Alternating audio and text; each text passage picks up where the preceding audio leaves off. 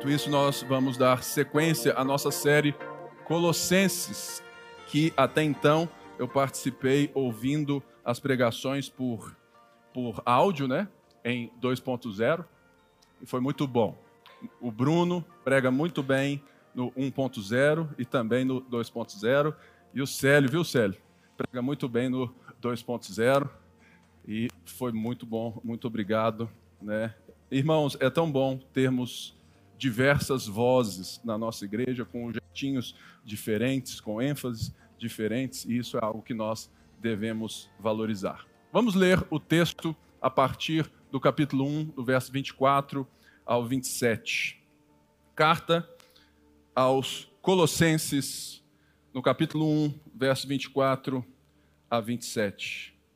Agora, me alegro em meus sofrimentos por vocês e completo no meu corpo o que resta das aflições de Cristo em favor do seu corpo, que é a igreja.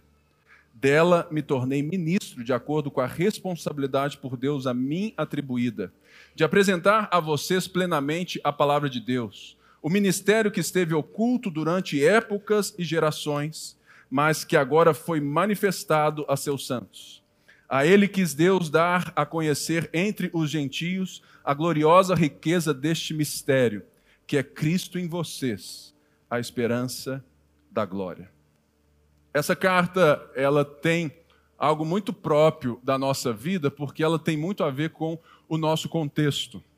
Porque esses irmãos estavam diante de várias narrativas, de várias vozes, de vários discursos, como nós hoje estamos várias pessoas têm um papel com um discurso e a gente muitas vezes não sabe como reagi-los. Isso é normal. Né? E Paulo, então, vai nos ensinar o que seria a maturidade.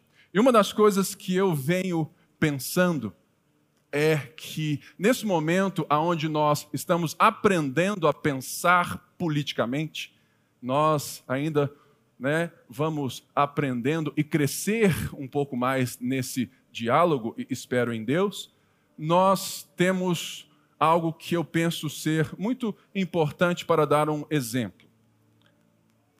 Muitos têm uma visão econômica do estado máximo, ou seja, que creem e esperam que o Estado atue como garantia e promoção né, para o bem não apenas das minorias, mas para salvaguardar né, é, toda essa história e principalmente todo o crescimento da nação. Outras pessoas creem no Estado mínimo, ou seja, o Estado ele teria somente o papel regulador, ou seja, de só deixar com que é, as empresas, as pessoas, né, a sociedade se se dê o seu próprio direito de não apenas promover o crescimento, mas também de cuidar daqueles que estão em minoria. Ótimo. Duas coisas que podem ser pensadas, dialogadas, debatidas e que fazem parte da nossa vida. Mas uma das coisas que eu venho é, é, vendo isso é que nós não que hoje nós precisamos entender que por mais que essas duas visões sejam importantes e o diálogo e o, e seja fundamental, existe uma coisa que eu e você, cristãos, devemos perceber ou deveríamos ter percebido. É que nenhuma delas satisfaz aquilo que o Evangelho diz ser o maior problema. Nós temos, de um lado, a mesma corrupção do coração, dos afetos, do que do outro lado.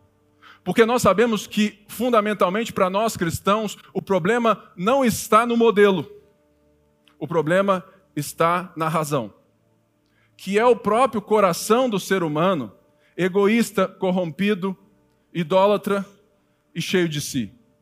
Portanto, o que eu quero mostrar no texto que nós lemos e vamos ler hoje é justamente a necessidade que todos nós temos de relembrar que aquilo que o Evangelho mais quer nos ensinar é essa palavra aqui agora: generosidade.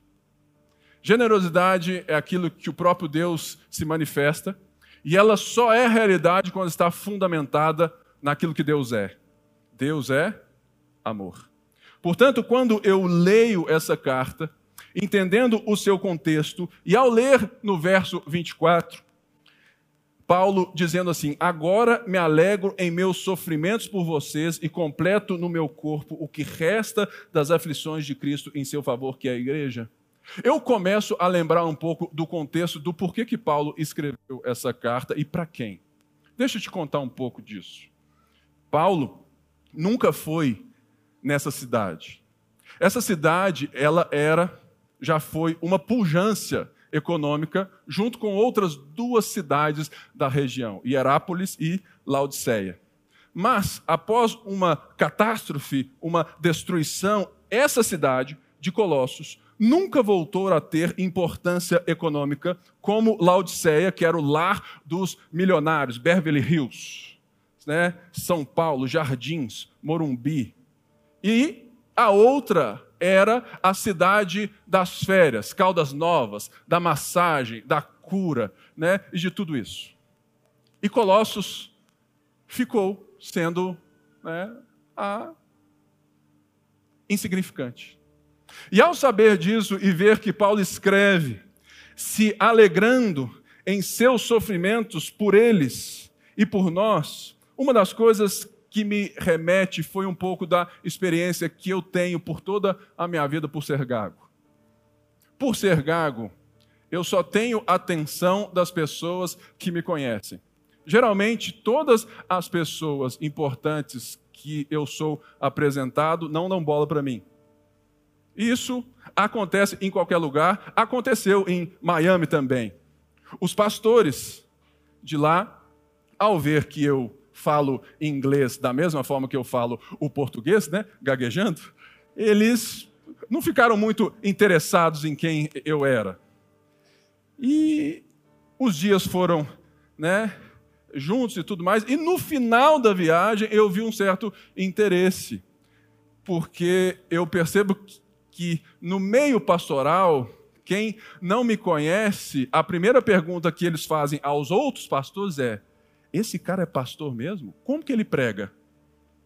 E muita gente já me conf... já, sabe, já veio e falou assim, cara, eu fui no YouTube para ver os seus vídeos. Cara, que legal. Então ele tem interesse na minha história, na minha vida. Isso é desde sempre. Mas Paulo mostra algo que é totalmente ao contrário dos nossos interesses, porque isso não acontece somente com Pipe, isso acontece com todos nós nós damos muito mais interesse a quem tem muito mais grandeza, respeito, dignidade, afinidades no nosso coração e na nossa forma de ver a vida. Quantas vezes você já se sentiu relegado por alguém em qualquer loja? Quantas vezes a forma como você está vestido, ou principalmente a cor da sua pele, te faz ser maltratado, invisível. E Paulo vai nos ensinar algo que ele aprendeu com Jesus, que é a, a generosidade. Porque Paulo escreve talvez a carta mais profunda no ser de Deus, no ser de Cristo, da atuação do Evangelho a um povo que ele nunca viu, a uma igrejinha desse tamanho. A igreja de Colosso, ele, provavelmente não tinha 50 pessoas. Era menor do que a sua célula. E Paulo escreve essa magnitude, essa beleza dessa carta a um povo que estava em uma cidade relegada, esquecida, que Paulo nunca foi lá e que Paulo só conhecia três pessoas: Epáfras, amigo de ministério, Filemão, um homem rico, e, e Onésimo, o seu escravo. Ao ver as palavras de Paulo, uma das coisas que eu gostaria de perguntar a nós mesmos, ao ver Paulo escrevendo com tanta intensidade, com generosidade, eu me perguntei como que eu tenho me dado generosamente às pessoas das quais não são, na minha vista, na minha ideia, na minha concepção de grandeza e dignidade, será que eu tenho entregado tudo a elas? Porque muitas vezes nós vamos entregar às pessoas que passam pela nossa vida e que não são importantes para nós o superficial, o básico. Você só responde, mas você não para, você não senta, você não olha no olho, você não entrega tudo o que você tem. Mas Paulo entendeu o que Deus fez. Que Deus entregou tudo o que ele tinha a pessoas que, aos olhos da justiça, não tinham qualquer dignidade para que Deus desse a elas qualquer coisa. Mas Deus amou o mundo. Por isso, uma das coisas que essa passagem ela me constrange é justamente a generosidade de Paulo. Será que, que nós temos a paciência de passar com qualquer tipo de pessoa os processos, a entrega do tudo o que sabemos? Será que eu, como pastor, estou disposto a não apenas te responder o básico, a te ensinar o básico, mas entregar tudo o que eu tenho de coração, sendo eu mesmo? É isso que Paulo está fazendo. E o que é generosidade, então? Generosidade é quando eu faço, é uma ação concreta, quando eu faço para qualquer pessoa aquilo que Deus fez por mim, sem pensar em quem é essa pessoa, mas naquilo que ela precisa. Generosidade é uma palavra que só deveria ser usada no nosso vocabulário se ela estivesse fundamentada no amor. Porque o amor é o que, é o que determina a ação generosa de Deus. Portanto, nós precisamos aprender mais na nossa equação da vida que a vida de um cristão ela é generosa. Ela vai enxergar o outro na sua necessidade e não naquilo que o outro pode devolver a ele. Isso é difícil demais. E talvez seja o, o, nosso principal processo de transformação da vida. É a luta da carne contra o espírito. É justamente essa. É fazer porque eu já sou em Cristo. E não porque eu preciso ser e receber de alguém. E Paulo então escreve que ele se alegra nos sofrimentos. No nosso mundo, isso é meio doido. Por quê? O nosso mundo, ele não tem a capacidade de entender que o sofrimento pode ser em prol de algo bom. Nós não temos resiliência. E Paulo, ele está dizendo o quê? Que ele entende que o sofrimento que ele está sendo infligido, porque Paulo está preso, Paulo está sendo perseguido por causa de Cristo, ele entende que quando ele é perseguido por causa de Cristo, o povo de Cristo é justamente o corpo de Cristo e irá passar por privações, sanções, perseguições, porque está fazendo a obra em nome de Cristo. Logo, as ações que foram feitas contra Cristo serão feitas contra nós também. Ou você não se lembra de Mateus 5:8, aonde o próprio Jesus disse: "Feliz de verdade ou bem-aventurados são aqueles que são perseguidos por minha causa. Se alegrem. Não que isso seja um certo sadomasoquismo, algo que eu quero ser perseguido, eu vou procurar a perseguição. Lógico que não. Mas Paulo, na sua maturidade, porque maturidade é presença de generosidade. Generosidade em falta é igual a imaturidade. Como que eu sei que um cristão é maduro na fé? Quando ele é generoso. É simples assim. A maturidade na fé tem a ver com a generosidade.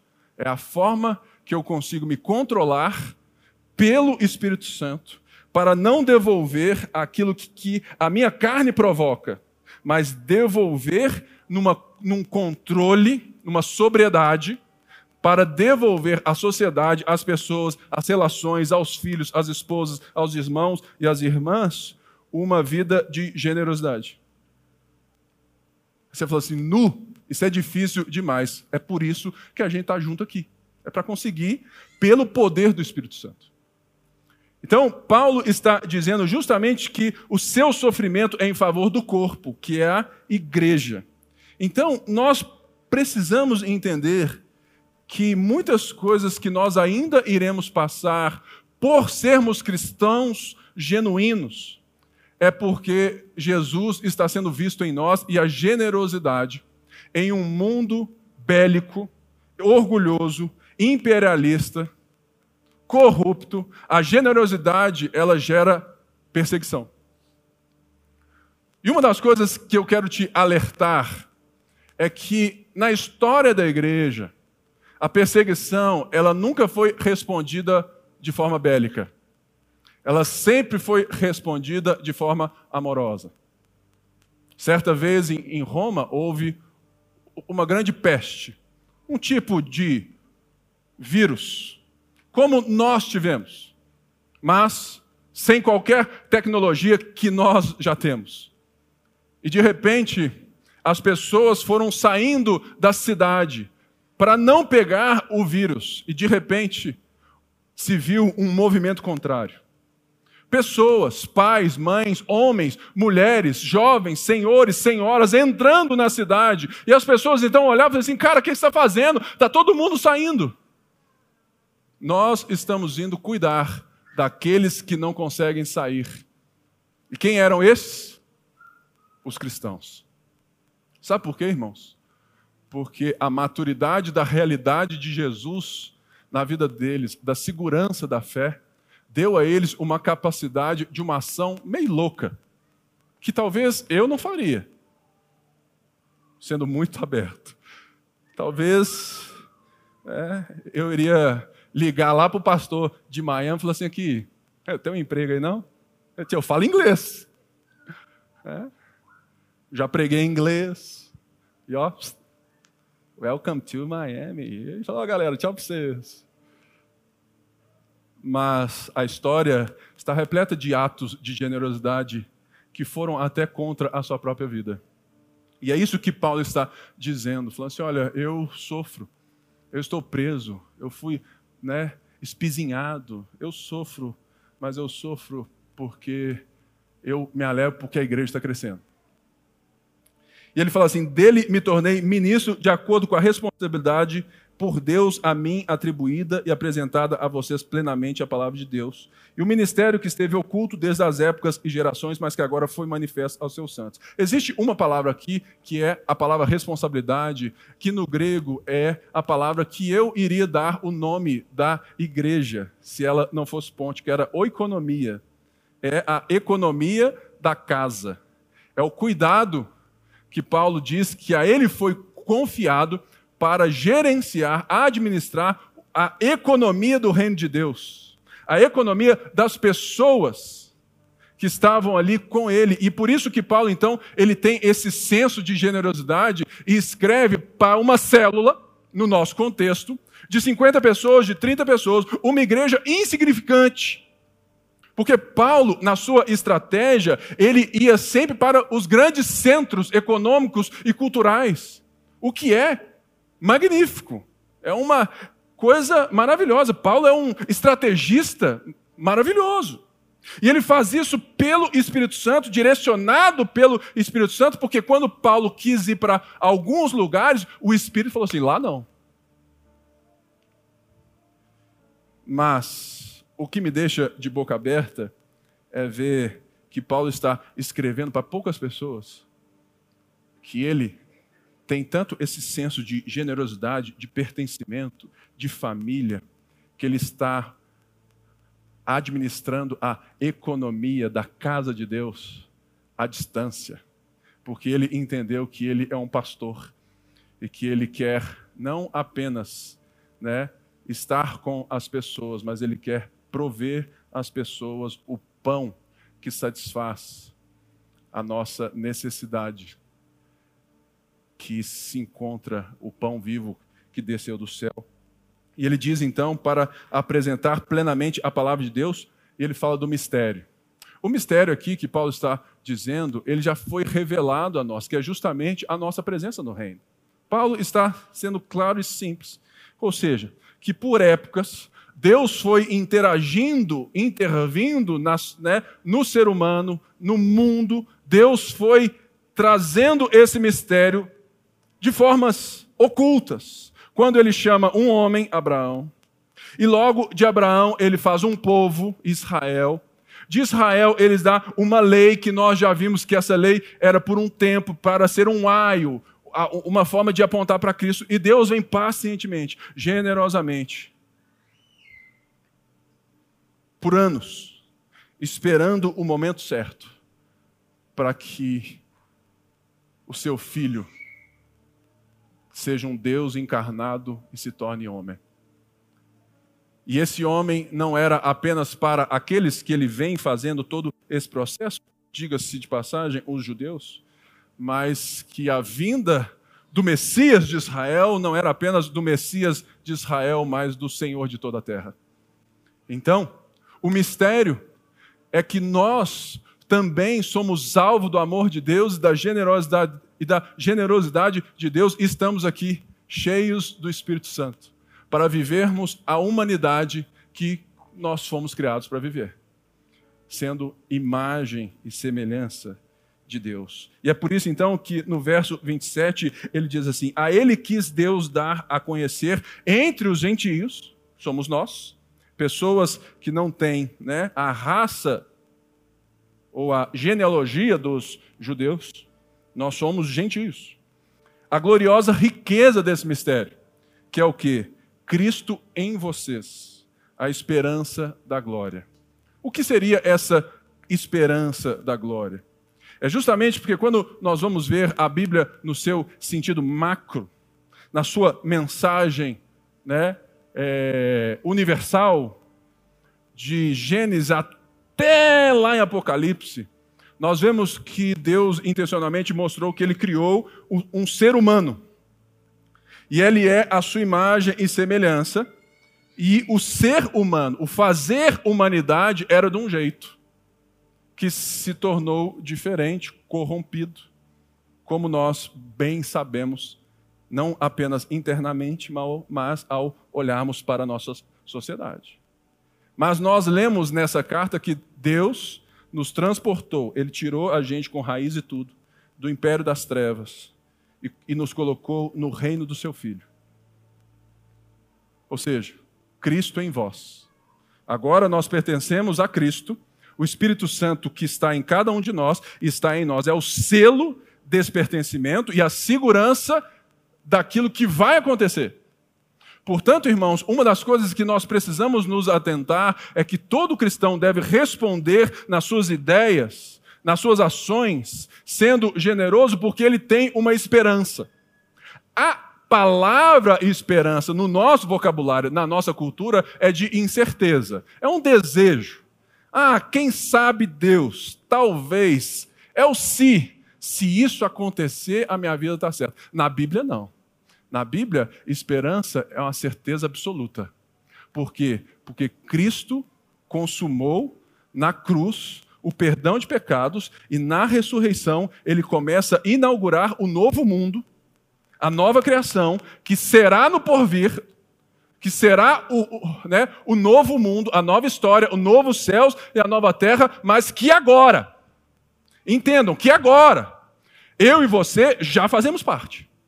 Ou seja, antes de estabelecer o seu reino e chutar os poderosos, e chutar as nações ímpias, e chutar, e chutar as corrupções dos estados sistêmicas, estruturais, Deus começa a chamar um povo. Deus começa a libertar não estruturas, mas corações. Deus começa a trabalhar de dentro para fora. Por isso, que Cristo em vós, Cristo em nós, Cristo em mim, é a esperança da glória, porque a forma que eu enxergo a vida do porvir me faz ter a possibilidade, porque eu tenho o Espírito Santo, de responder às provocações, às corrupções, às amarguras de uma forma que ninguém pode responder eu vou repetir, que ninguém pode responder. O cristão, ele precisa de uma resposta sua, única, porque só ele pode dar. A pergunta que eu faço: como tem sido a nossa resposta? Eu confesso que a minha preocupação tem sido encontrar essas respostas, ou ser essas respostas.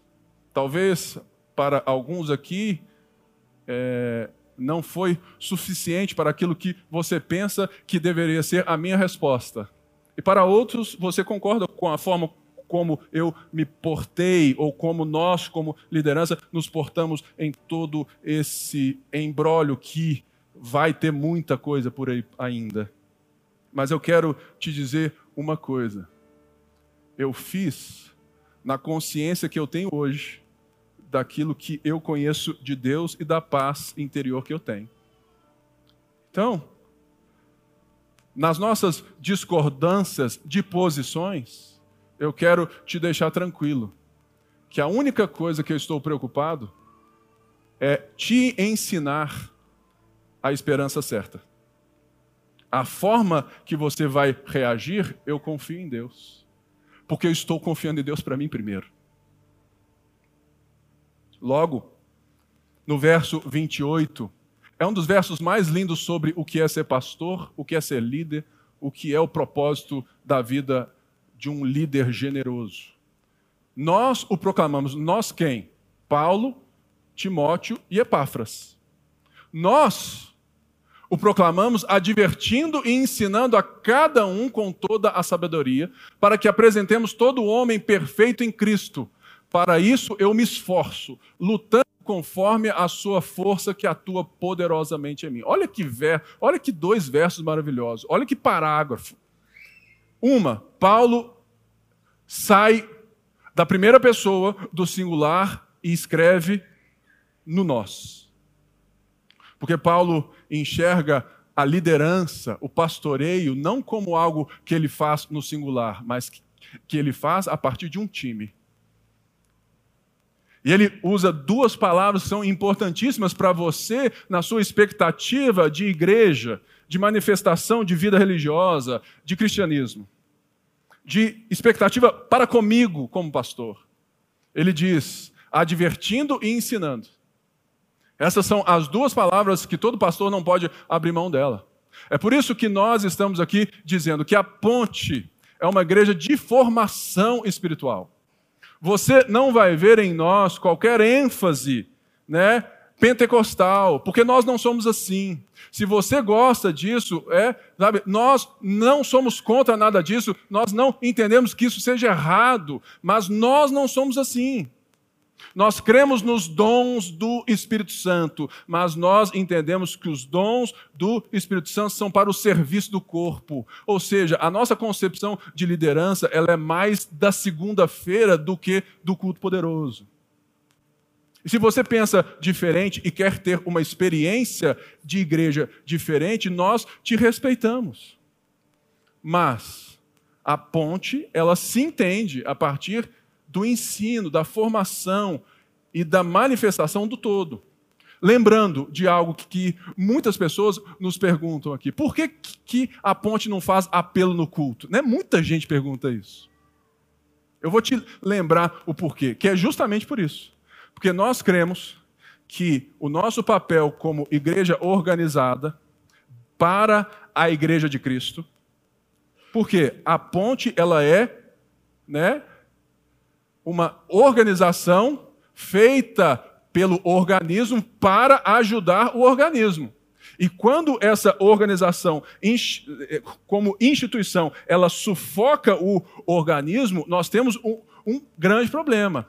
Logo, usando o que eu falei sobre estado máximo e mínimo, a gente pega isso totalmente fora de, né? Tá? Mas nós entendemos que a ponte ela é uma igreja mínima como instituição.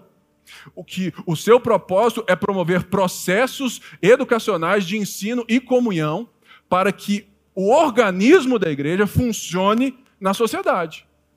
Logo, para mim, se você mora aqui, você está aqui o tempo todo, e se você não tem amizades intencionais com não cristãos, você não é saudável. Você precisa de maturidade para conseguir lidar e dialogar com as ideias de fora. Por isso, o apelo para nós, ele não deve ser feito na na reunião dos santos. Por quê? Porque eu entendo que você é um discípulo e que Jesus disse aos discípulos para fazerem discípulos de todas as nações, certo? Ou seja, então, se você entende que levar uma pessoa a Cristo é convidar ela à igreja para minha palavra conduzi-la a Cristo, eu respeito. Isso é uma estratégia dada né, a um momento da história. Mas, segundo a nossa compreensão, o apelo no culto é uma estratégia que passou da sua época. Por quê? Uma, porque a nossa cultura não quer respostas, quer pertencimento. E a nossa forma de ver a vida não quer que as pessoas sejam atraídas a um lugar, mas que pessoas atraiam pessoas. Então, para nós, como líderes e pastores, quem faz o apelo às pessoas? Todos nós. Aonde? Na rua, na chuva, na fazenda ou numa casinha de sapê. Em qualquer lugar. Ou seja, no seu trabalho, na sua viagem, em Miami ou em Sabará. Em qualquer lugar. Ou seja, o papel de conduzir em generosidade, entregar o maior presente que as pessoas podem receber, é de todos nós. Por isso, eu fiz esse entremeio aqui para te dar um pouco mais né, de entendimento. Tudo isso é falado no curso Fundamentos, tá bom? Se você não fez, você pode o fazer. Então, ele fala assim: para apresentar todo o homem perfeito em Cristo. Essa palavra perfeito, ela não nos dá, talvez, a ideia correta daquilo que o, que o, que o Paulo escreveu no grego.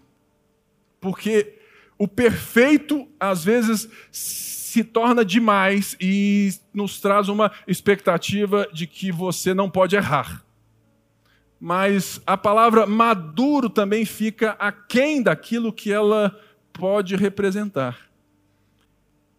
Então, aquilo que eu é, entendo desse perfeito, ou seja, que o papel da igreja e como você deve enxergar uma comunhão, a participação sua como corpo de Cristo, é o que?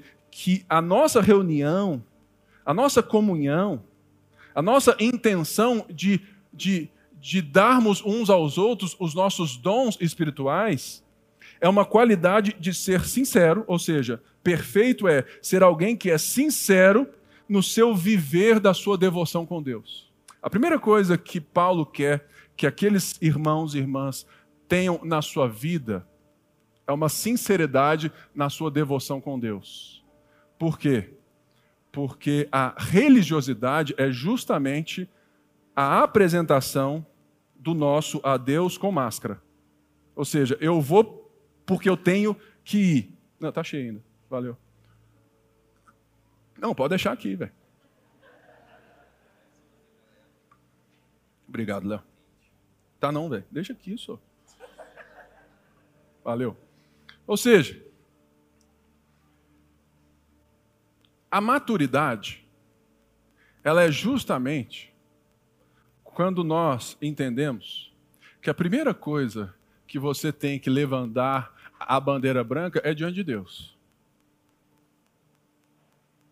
Sabe por quê? Não adianta eu tentar mostrar para Deus a minha intenção de algo ou a minha performance de orar, de ler a Bíblia, sem antes botar a cara no pó. Falar assim, Deus, o Senhor já sabe, né? Mas eu estou aqui para expressar. Eu estou aqui para me abrir. Eu estou aqui para botar para fora. Tá osso, Deus. Eu sinto isso, eu sinto aquilo. Aí eu falo assim: ah, é. É verdade. E não é só isso o que você sente. Você sente mais isso, isso, isso. Mas deixa eu te dizer algo. Vinde a mim. Vinde a mim todos vós que estáis cansados e sobrecarregados, que eu vos aliviarei. Ou seja, a primeira parte da nossa maturidade com Deus, desse ser humano perfeito, é justamente um ser humano que é sincero, sem cera, sem qualquer máscara na sua devoção a Deus, porque a partir daí ele começa a construir um ser de generosidade. E aí é, é daí que Paulo sai. Fala assim: Paulo teve um encontro com Cristo. E agora, se você não se lembra, em Filipenses, Paulo diz: Eu quero conhecer a Cristo e o poder da sua ressurreição. Ou seja, Paulo só tem olhos para um conhecimento, que foi aquilo que ele disse nos versos anteriores e que nós cantamos. Ele é a imagem do Deus invisível. Ele é o Senhor da criação, pois nele foram criadas todas as coisas nos céus e na terra. Por isso, irmãos, eu queria nos pedir que a gente orasse muito nessa semana a respeito da nossa sinceridade diante de Deus. Porque o meu papel aqui não é fazer isso acontecer, mas é provocar isso. É por isso que, mais uma vez, querido, se eu te decepcionei né, com ideias da política, eu não te peço perdão, porque eu fui sincero naquilo que eu creio. Mas é porque para mim existe algo que eu sou muito mais intencional com vocês, que é Cristo. E eu não quero que nenhuma rádio entre na nossa frequência, no nosso diálogo, no nosso pastoreio de irmandade. Porque Paulo está deixando essa carta falou assim: cara, o propósito é esse, é conhecer a Cristo. E ele segue então nos versos 1 do capítulo 2, mas eu queria te deixar uma coisa que é muito do estudo teológico, mas que é muito legal quando eu percebo. Naquela época, a forma de escrever era diferente da nossa. Hoje, a nossa escrita é muito jornalística, é do lead, né? Ou seja, o que, como, quando, onde e por quê. A primeira coisa que todos nós fomos ensinados, e isso está super dentro da nossa cultura, é escrever o quê? O fato. O que aconteceu? Pum! Eu coloco no primeiro parágrafo. E depois eu vou, né, explicando as coisas. Não é assim? Pelo menos eu aprendi assim na faculdade de jornalismo que eu fiz. A primeira coisa é o fato. Por quê? Porque nós somos uma sociedade, ou nós éramos uma sociedade factual. Porque agora nós somos mais esotéricos do que nunca. Né? Ideia para todo lado, e quem sabe a gente encontra alguma coisa, alguma verdade concreta, absoluta. Paulo está dizendo que naquela época era assim também. Era pensamento esotérico. Era o sobrenatural toda hora. Era ideias dos seres humanos especiais, do conhecimento especial, da carne que no platonismo não valia nada. Nesse tempo, e, e Paulo fala assim: Deus fez homem. E ele é a manifestação completa de Deus. Ele é o ser humano por excelência. Ah, e ele é porque ele é Deus. E vocês podem ser como ele, porque ele se fez como um de vocês, para que o, o espírito dele forme esse ser generoso. Portanto, o que que Paulo faz nisso aqui? A gente chama isso de quiasmo. Paulo escreveu em quiasmo. Se você pega do verso 24 ao verso 5, 4 e 5 do capítulo 2, Paulo vai apresentando as bordas das ideias e o verso 28 é o centro da escrita. É o 28 e o 3. Ou seja, olha só, no verso 29, Paulo diz assim: Por isso eu me esforço lutando com a sua força que atua poderosamente em mim.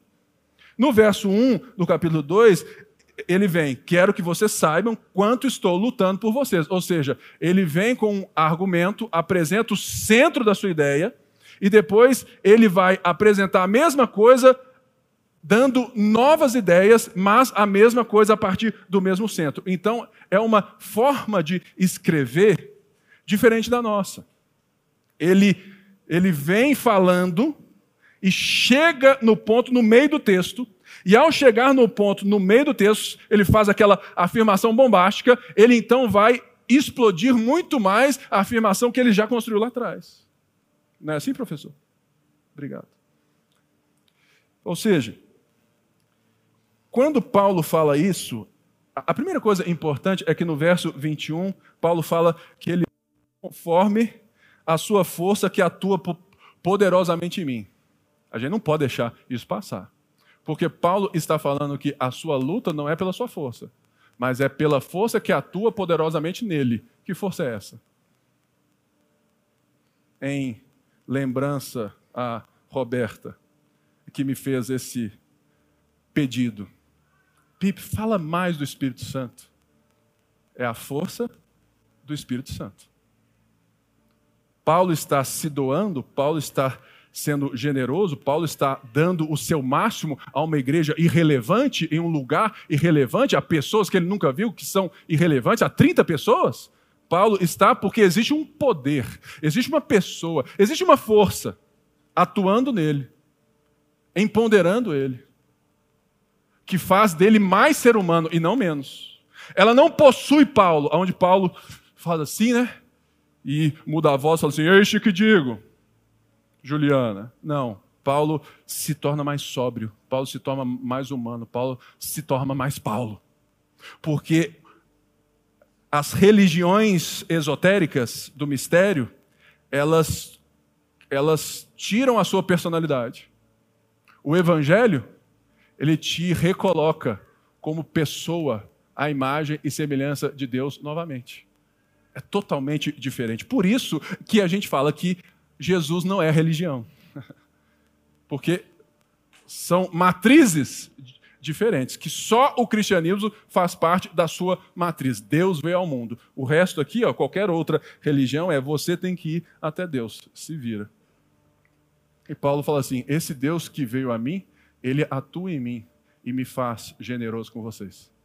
E por isso, ele vem então e reforça isso no verso 1. Quero que você saiba quanto estou lutando por vocês, pelos que estão em Laodiceia, vizinho, e por todos os que ainda não me conhecem pessoalmente. Esforço-me para que eles sejam fortalecidos em seu coração. O coração aqui é o ser total do ser humano, não apenas a sede dos afetos, como é na nossa cultura. Na Bíblia, coração é o todo do ser humano. Ok?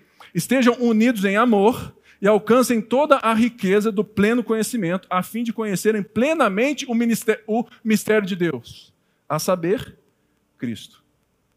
O verso 3 é o mais importante aqui. Nele estão escondidos todos os tesouros da sabedoria e do conhecimento. Paulo aqui, ele sabe que na igreja em Colossos tem muitos judeus. E que isso pode ser ruim por um lado, porque eles são uns daqueles que estão impondo ideias da volta ao judaísmo, mas eles podem ser muito bons quando estão em Cristo, porque eles têm a revelação de Deus, eles conhecem as Escrituras, eles conhecem o Deus de Abraão, Isaac e Jacó, e eles podem ser fundamentais. Ou você acha que Paulo foi tirado por Deus do cerne da religiosidade só por sorte, ou porque Paulo falou, não, é, não.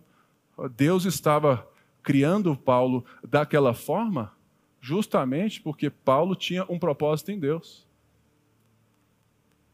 Ou seja, nada do que você já passou, do que você estudou e, e daquilo que você viveu se torna né, algo que possa ser né, desperdiçado.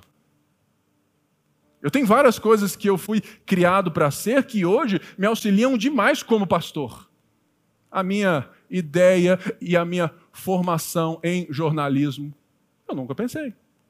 A minha ideia e formação como empresário, eu nunca pensei. Que eu, eu fosse redimir isso numa ideia e aplicar para a, a economia, para a casa de Deus, para ajudar-nos uns aos outros. Paulo, da mesma forma.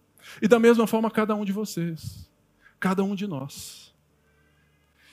E então, Paulo lembra de Provérbios 2.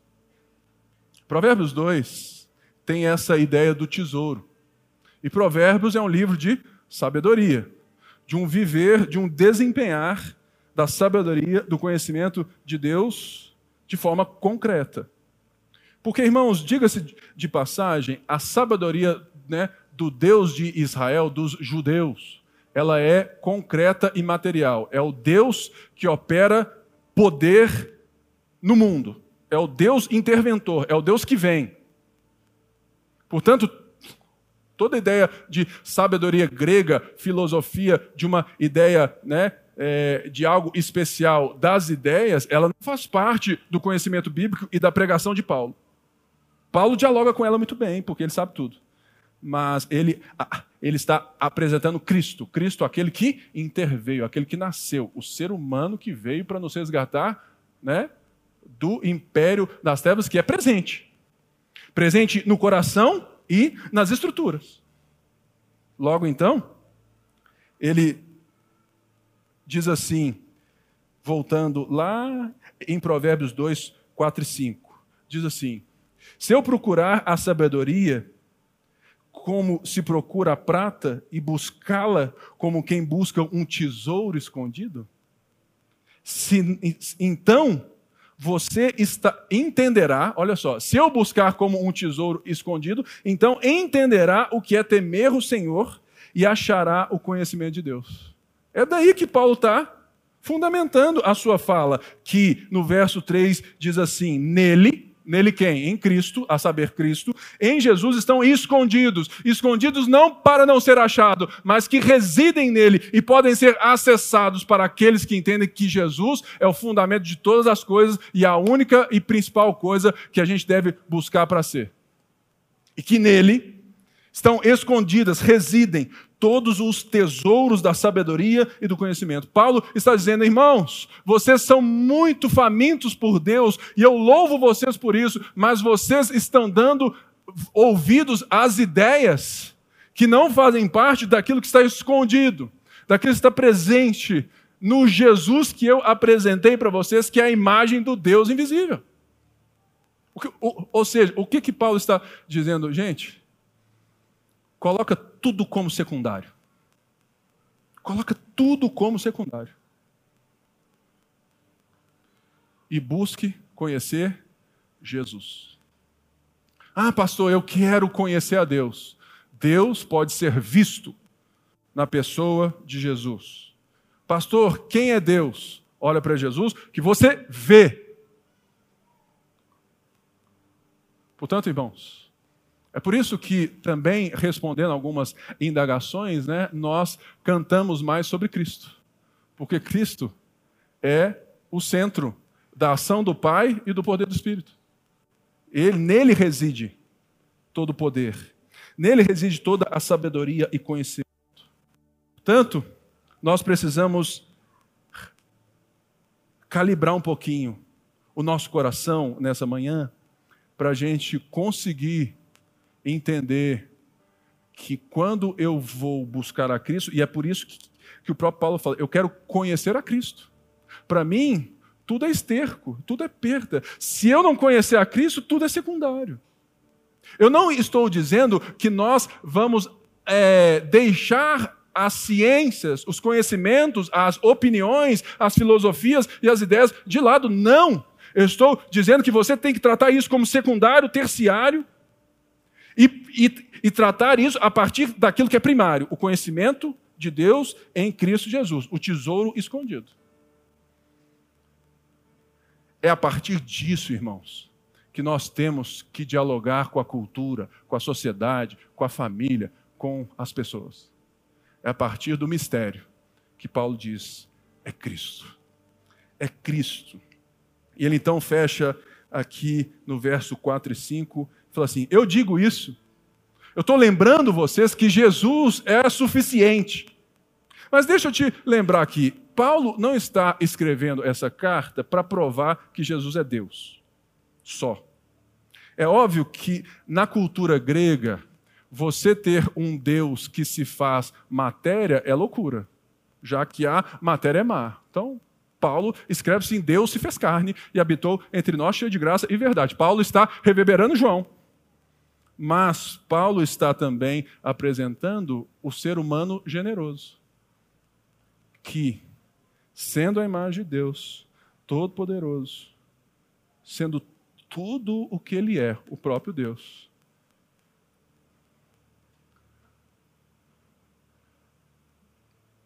ele é o presente para você e está te chamando para ser como Ele é.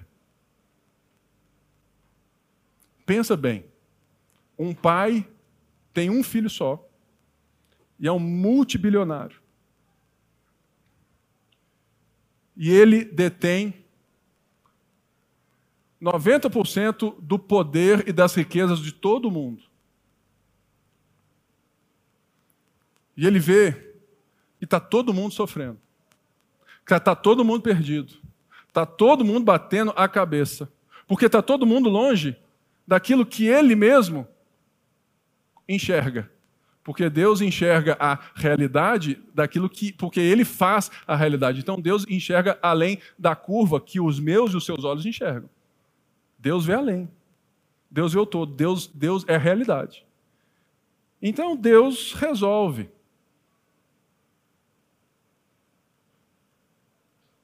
Partilhar da sua herança. Você consegue entender isso? Que, um, que Jesus, ele é tão generoso, e por causa do seu amor, da sua característica, ele partilha dos seus bens, do seu poder, ele se esvazia para que você possa fazer parte daquilo que ele é e daquilo que ele tem. Por isso, irmãos, é impossível ser generoso sem ter Jesus. Porque a generosidade por palavra, por ação, ela pode ser bem feita. Existem muitas pessoas generosas que não são cristãs, mas elas fazem para responder uma necessidade intrínseca sua. Nós entendemos a generosidade como algo que eu tenho o poder pelo, pelo próprio Espírito, porque eu já estou resolvido. Agora eu consigo ver. E Paulo então escreve essa maravilha. E ele fala assim: eu digo isso para que ninguém se engane com argumentos que só parecem convincentes. Tem muita gente que fala bem, que expressa bem e vai te convencer de muita coisa. Cuidado. Porque, embora esteja fisicamente longe, nunca fui aí, em espírito estou presente e me alegro em ver como estão vivendo em ordem e como está firme a fé que vocês têm em Cristo. Paulo aqui usa dois termos militares. Fala assim: eu me alegro de ver que vocês estão com postura de cristãos. Vocês estão defendendo a fé. De fato, vocês querem. E eu fecho essa mensagem dizendo que Paulo escreve algo tão profundo, não só porque Paulo é generoso, mas porque Paulo sabia da fome e sede que as pessoas tinham. Por isso eu quero te perguntar: qual o tamanho da sua fome? Qual o tamanho da sua sede? Para que a gente possa né, caminhar em maturidade.